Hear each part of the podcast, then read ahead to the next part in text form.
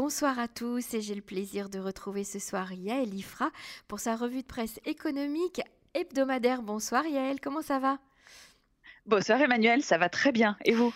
Très bien, merci. Alors cette semaine, nous avons choisi trois sujets, comme d'habitude, avec euh, un sujet très prometteur, puisqu'il s'agit des micro-diplômes que vont proposer les universités du Ternion et celle de Tel Aviv. Vous nous expliquerez comment euh, aujourd'hui on peut apprendre très vite et très bien un nouveau métier. C'est une forme euh, entre la reconversion et la formation professionnelle. Et puis nous parlerons également conso avec ce réseau d'importateurs qui s'allie pour faire concurrence aux grandes chaînes de supermarchés euh, super sales. À la grande question, c'est est-ce que les consommateurs euh, seront gagnants dans, ce nouveau, dans cette histoire? Et puis le troisième sujet, c'est un sujet qui est apparu suite au décès de Michael Strauss, qui a laissé une fortune euh, à, ses héritiers.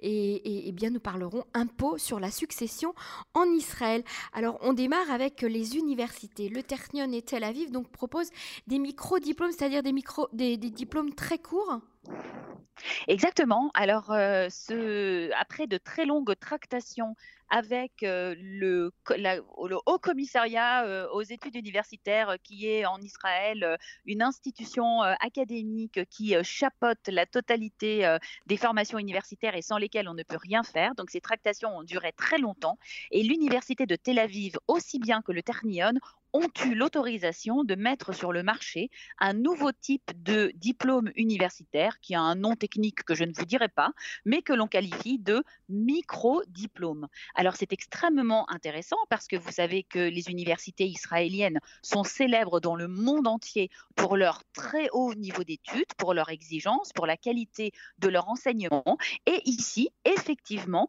il s'agit d'ouvrir à des étudiants, mais aussi à des salariés qui ont déjà démarré leur vie professionnelle la possibilité de se former ou de se reformer sur des parcours euh, raccourcis euh, qui sont entre 8 et 12 unités, ce qu'on appelait des UV à l'époque, hein, Emmanuel, des mmh unités qui représentent à peu près un tiers du volume des heures d'un diplôme de premier ou de second cycle. Hein. C'est à peu près la même chose en Israël. Mmh ces études dureront donc un an mais par contre, euh, elle se concentre essentiellement dans le domaine de l'ingénierie. Donc, d'une part, la première cible, ce sont les salariés de la high-tech qui désirent améliorer leur formation, pouvoir accéder à d'autres branches du secteur, et d'un autre côté, des étudiants qui n'ont pas le temps de passer deux ou trois ans à faire des études plus longues, qui peuvent se contenter de ce micro-diplôme, puisque vous vous en souvenez, Emmanuel, on l'a quand même rappelé de nombreuses fois, la high-tech est très, très demandeuse d'emploi, et même avec ce micro-diplôme, on estime que euh, tous les diplômés pourront trouver du travail très rapidement. Donc c'est extrêmement intéressant parce que c'est une espèce de, euh, de produit un peu ovni, un peu hybride, euh, que ces universités israéliennes n'auraient jamais eu l'idée de, de, de, mettre sur le marché, j'allais dire, de proposer il y a encore mmh quelques années, parce qu'il faut comprendre qu'il y a une énorme différence entre les universités israéliennes et les universités françaises, par exemple. C'est que le monde universitaire israélien, il n'y a que cinq universités pour un pays de 10 millions d'habitants, et la plupart des diplômes de premier cycle se font dans ce que l'on appelle une mirlala, qui est l'équivalent d'un collège américain, mhm. donc qui n'a pas qui donne un diplôme de type universitaire, mais pas un diplôme universitaire, ce qu'on appelle en hébreu un diplôme académique, et que les universités israéliennes veillent d'une façon complètement, euh, on va pas dire hystérique, mais on va dire de façon très très forte sur leur prestige, sur euh, la valeur de leur diplôme, qui leur permettent évidemment d'attirer les meilleurs professeurs, de former des doctorants et de garder un nom au niveau mondial. Et effectivement, ce, niveau, ce système extrêmement élitiste qu'on peut quasiment comparer hein, au système des grandes écoles en France, même si ce sont des universités, mais mmh quand même avec des psychométriques très élevées, un numerus clausus dans de nombreux départements, leur permettent effectivement d'attirer les meilleurs étudiants. Et donc cette mise cette proposition de ces micro-diplômes mmh peut paraître étonnante, sauf que elle porte l'estampille de l'université. Vous êtes micro-diplômé, de l'université de Tel Aviv. Ce n'est pas du mmh tout la même chose que d'avoir un diplôme euh, d'ingénieur euh, d'une Mirlala euh, moyenne.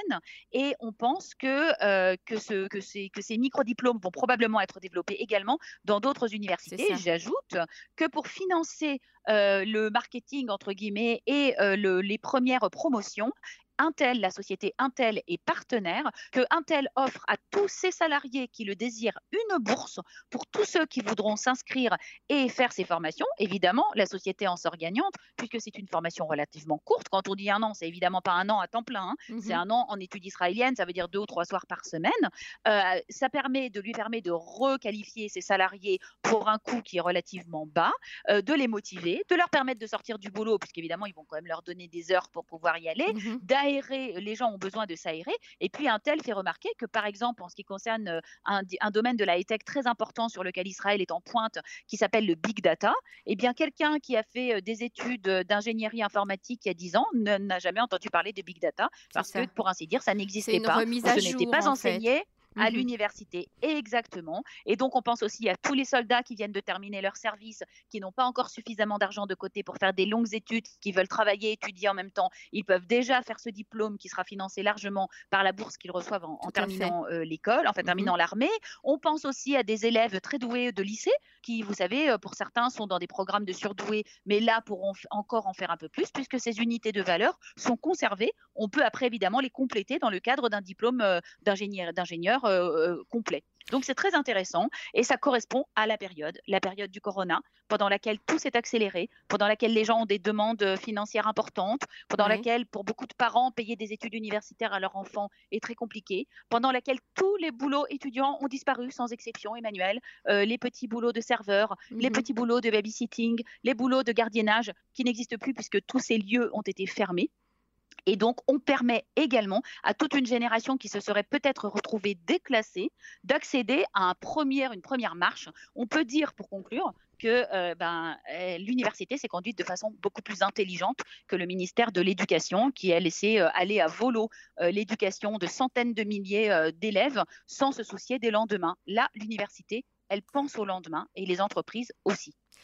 Tout à fait. Alors, pour le moment, il s'agit juste du Ternion et l'Université de Tel Aviv. On vous encourage à aller euh, vous renseigner sur le prix, la durée, puis les, micro-diplômes euh, qui sont euh, proposés. Alors, le deuxième sujet qui nous a beaucoup interpellé, c'est suite au décès de Michael Strauss, le, célèbre fondateur hein, de la société Strauss que tout le monde connaît en Israël, qui a laissé une fortune à ses héritiers, fortune qui a été en fait, on va dire, dévoilée hein, dans la presse israélienne. Et euh, eh bien, on apprend qu'en Israël, il n'y a pas d'impôt sur la succession, hein, tout le monde le sait. Euh, est-ce que c'est vraiment juste, euh, Yael, qu'il n'y ait pas d'impôt, qu'il n'y ait pas d'impôt sur la succession pour des grandes fortunes comme ça? Évidemment que ce n'est pas juste. Hein. Dans tous les pays du monde, il y a un impôt sur les successions, y compris aux États-Unis, hein, qui n'est pas vraiment un pays socialiste. L'impôt sur la succession, c'est considéré du point de vue entre guillemets moral comme le minimum que peut faire une société pour essayer entre deux générations de redistribuer un tant soit peu les cartes qui ont été données. Parce que si on peut transmettre la totalité de la fortune qu'on a accumulée pendant sa vie à ses héritiers sans rien rendre à l'État, l'État qui a financé les infrastructures, l'éducation, votre santé, votre armée, enfin tout, euh, eh bien évidemment, c'est un petit peu quand même problématique de se dire que l'on ne rend rien euh, de euh, cela et que surtout euh, des personnes qui n'ont jamais rien fait dans leur vie, de leurs dix doigts, qui n'ont pas construit d'entreprise, vont hériter de fortunes colossales qu'ils n'ont absolument pas méritées. Et donc, effectivement, tout le but de l'impôt sur la succession dans tous les pays du monde est d'essayer un temps soit peu, évidemment, il ne s'agit absolument pas de remettre les compteurs à zéro, et il est tout à fait normal quand on a accumulé une fortune de pouvoir en transmettre la plus grande partie à ses enfants, mais un temps soit peu de euh, re-rendre un petit peu à la société pour qu'elle elle puisse investir à nouveau dans l'éducation de futurs millionnaires. En fait, c'est un petit peu ça l'idée. Mmh Sauf qu'en Israël, il y a eu un impôt sur les successions jusque dans les euh, jusqu'à la fin des années 80. Et puis, vous savez, avec euh, la, la, purge et l'ultra-libéralisation de l'économie israélienne suite à l'arrivée au pouvoir du Likoud et à la quasi-faillite du pays dans les années 85-90, eh bien, il a été supprimé. Et depuis, alors on peut dire qu'à l'époque, il n'y avait pas de grosses fortunes, alors que si, il y a toujours eu des très grosses fortunes en Israël, et il y a toutes sortes de théoriciens et d'économistes, généralement placés du côté plutôt des grosses entreprises, qui vont vous dire que c'est un impôt qui coûte très cher à percevoir, qui est compliqué, et puis que les personnes sont déjà taxées. Or, ce n'est évidemment pas du tout le cas. Et un article très très fouillé de Tomer Gannon, qui est paru la semaine dernière, hein, je l'avais mis de côté euh, dans le Calcaliste, analyse tous les arguments contre et les démonte les uns après les autres de façon euh, assez euh, frappante. Donc, tout d'abord, donc, je vous rappelle que Michael Strauss, donc, qui a fait fortune avec le groupe Strauss, le deuxième plus grand groupe d'agroalimentaire en Israël, qui était un monsieur, forcément un très grand entrepreneur, hein, comme vous voulez, certainement, a laissé à ses trois enfants la bagatelle de 3 milliards de shekels. Donc le montant avait été, euh, la famille a essayé de cacher le montant de la succession et c'est un article du Yediot Achronot euh, qui l'a euh, révélé.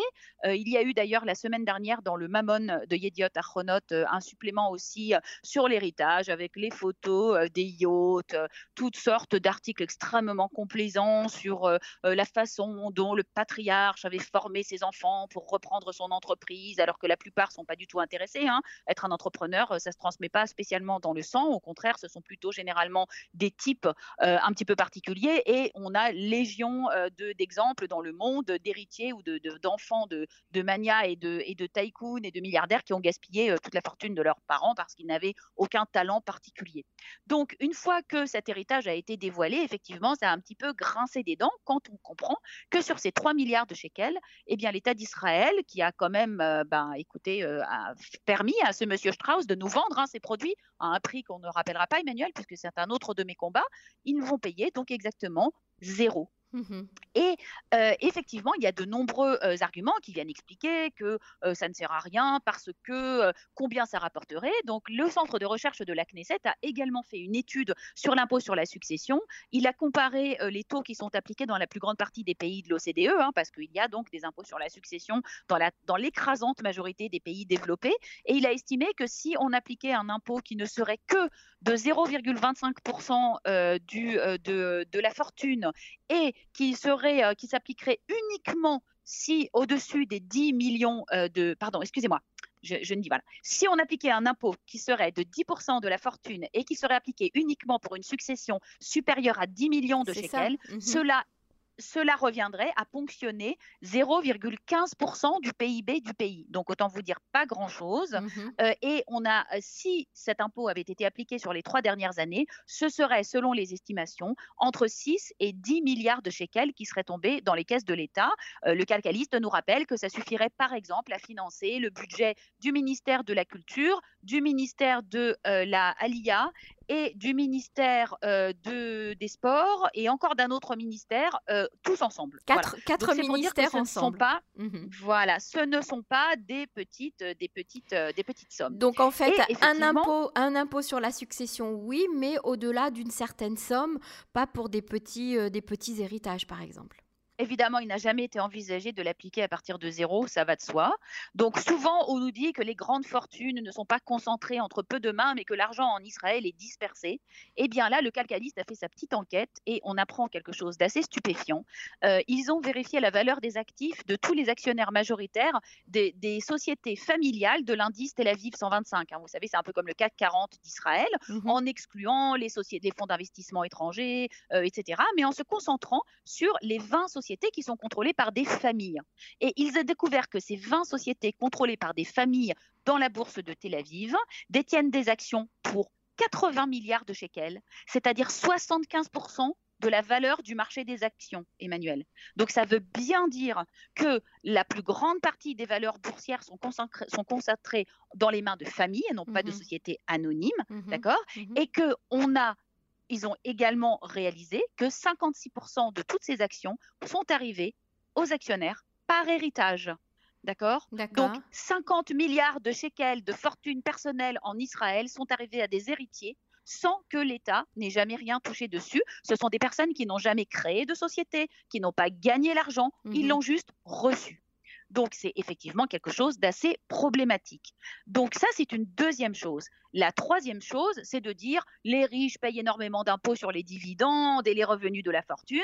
D'accord, donc de leur vivant, pourquoi est-ce qu'on va encore les taxer quand ils sont morts? Eh bien non, le calcaliste a continué son enquête et a découvert que, évidemment, l'écrasante majorité de ces sociétés sont détenues par des holdings, qui sont détenues par des trusts, qui sont détenues par des holdings, qui sont détenues par des trusts, et puis qui sont toujours hébergées dans des sociétés offshore. Comme par exemple, mmh bien sûr, comme par exemple celle qui détient euh, les actions de la famille Strauss, qui se dans les îles Curaçao, où, euh, où étaient également domiciliés les six ou sept yachts que possédait Michael Strauss, qui, voyez-vous, aimait beaucoup naviguer donc, ah bah, il fallait bien 5 ou 6 yachts pour des millions de shekels.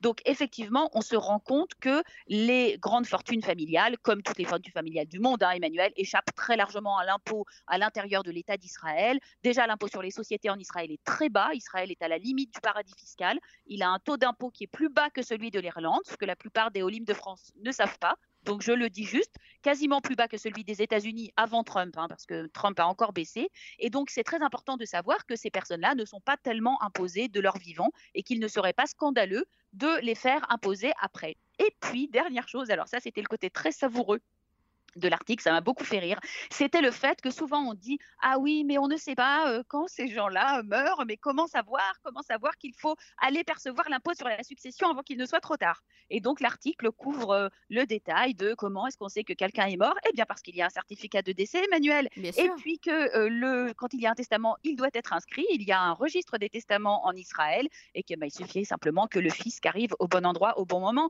comme on le voit dans de nombreux films français, hein, quand on fait visiter les appartements de personnes et que euh, immédiatement le fisc arrive pour, euh, pour euh, prendre l'impôt sur les successions. Donc c'est plutôt savoureux. Et donc le calcaliste en conclut qu'il est temps. On a des énormes fortunes en Israël. Il est temps de rétablir un impôt sur les successions, ne serait-ce que pour une question de justice sociale, mais aussi parce que cela pourrait contribuer un petit peu à remplir les caisses de l'État. Et il rappelle pour terminer que le déficit cumulé de l'État d'Israël fin 2020 en raison de la crise du corona est de 160 milliards de shekels. Sujet tout à fait euh, passionnant, euh, Yael. On imagine d'ailleurs que le journaliste du Calcaliste a dû découvrir euh, ces sommes, cette succession en fait, dans ce fameux tribunal où sont enregistrés les testaments. Merci beaucoup, Yael. Alors on va passer au sujet suivant, qui est un sujet conso, un sujet qui vous tient à cœur, puisqu'il s'agit du réseau des importateurs qui vont s'allier pour faire concurrence à la grande chaîne de supermarchés Supersal. Alors ma grande question qu'on se pose, c'est est-ce que les consommateurs vont être gagnants dans cette, dans cette guéguerre? Eh bien, de façon tout à fait involontaire, Emmanuel, il y a eu une succession d'articles dans la presse économique ces derniers temps et je les ai choisis par hasard pour en parler. D'abord, quand j'ai parlé de Choufersal et du euh, fameux, euh, euh, de la fameuse entreprise qu'elle avait mis en place pour vendre aux petites épiceries et mmh contourner, leur répercuter ainsi ses marges. Ensuite, j'ai fait un sujet sur Diplomate, le gros importateur. Et cette semaine, quelle n'est pas ma surprise aujourd'hui, dans le marqueur d'aujourd'hui, aussi bien que dans le calcaliste d'hier, un article qui nous annonce que Michal Alperin, qui dirige donc la fameuse autorité de la concurrence en Israël, vient de donner son feu vert à une nouvelle entreprise, une nouvelle association qui a, été euh, montée par diplomate, Lehman Schließel, donc j'avais beaucoup parlé, vous savez, euh, les fameux qui importent les gaufrettes Locker euh, et les Tofifi, etc.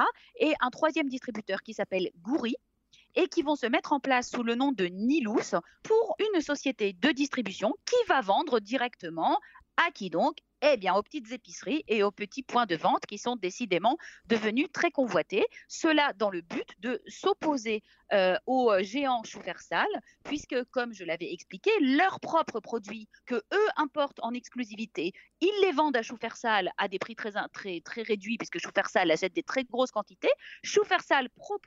Marges, profite de ses marges pour les revendre aux épiceries. Eh bien, ils se sont dit non, mais c'est quand même pas normal. On va faire ça nous-mêmes. On proposera sûrement un prix, j'imagine, un petit peu inférieur à celui auquel on vend aujourd'hui.